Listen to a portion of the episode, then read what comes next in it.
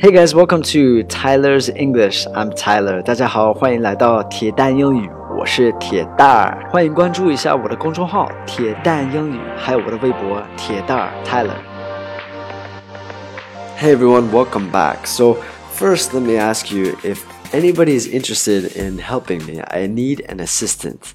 I need someone whose English is already pretty good and I need them to help me for free. Sounds like a great offer, doesn't it? I need you to translate Chinese subtitles. So, like, I'm going to make something in English, like a video in English, and I need somebody to translate that into Chinese subtitles and put them on a video. So, if anybody can do this and if anybody is willing to help me, I would really appreciate it.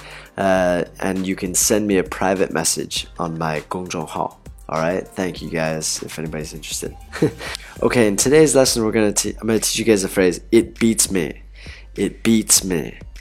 It 就是它，动物的它，beat 是打的意思，me 我，他打我，但是不是这个意思。这个短语是，就是我说不上来，就我就把我难到了，就难倒了，那个就完全不懂这个事儿为什么是这样。So we use this expression to say you have no idea as to why something is the way it is. You just you don't know why. So I've got two examples for you guys. The first example, did they choose to get married or were they pressured into it by their parents? Beats me, but they sure don't seem very happy. Okay, so did they choose to get married or were they pressured into it by their parents？就是他们自己选的结婚吗？还是就是家长逼着，就是催他们呃结婚这样？Did they choose to get married or were they pressured into it by their parents? Beats me, but they sure don't seem very happy. 我也不知道，但是他们看来不是很高兴那样的。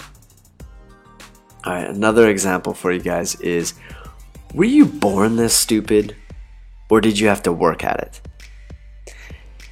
It beats me. Maybe I had to work at it. Were you born this stupid, or did you have to work at it? 你一生出来就这么笨吗？还是你是努力的去学到这么笨的样子？It beats me. Maybe I had to work at it. 嗯，我也不知道，我可能是努力的去，就是学到这么笨的。joke, a little bit of a joke. Alright.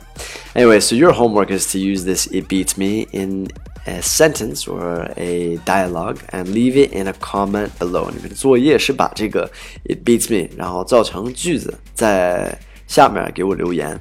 All right, thank you guys for listening. Have a fantastic day. 欢迎大家关注一下我的公众号“铁蛋英语”，铁蛋英语。See you guys soon. Speak to you guys soon. All right, take care. Bye bye.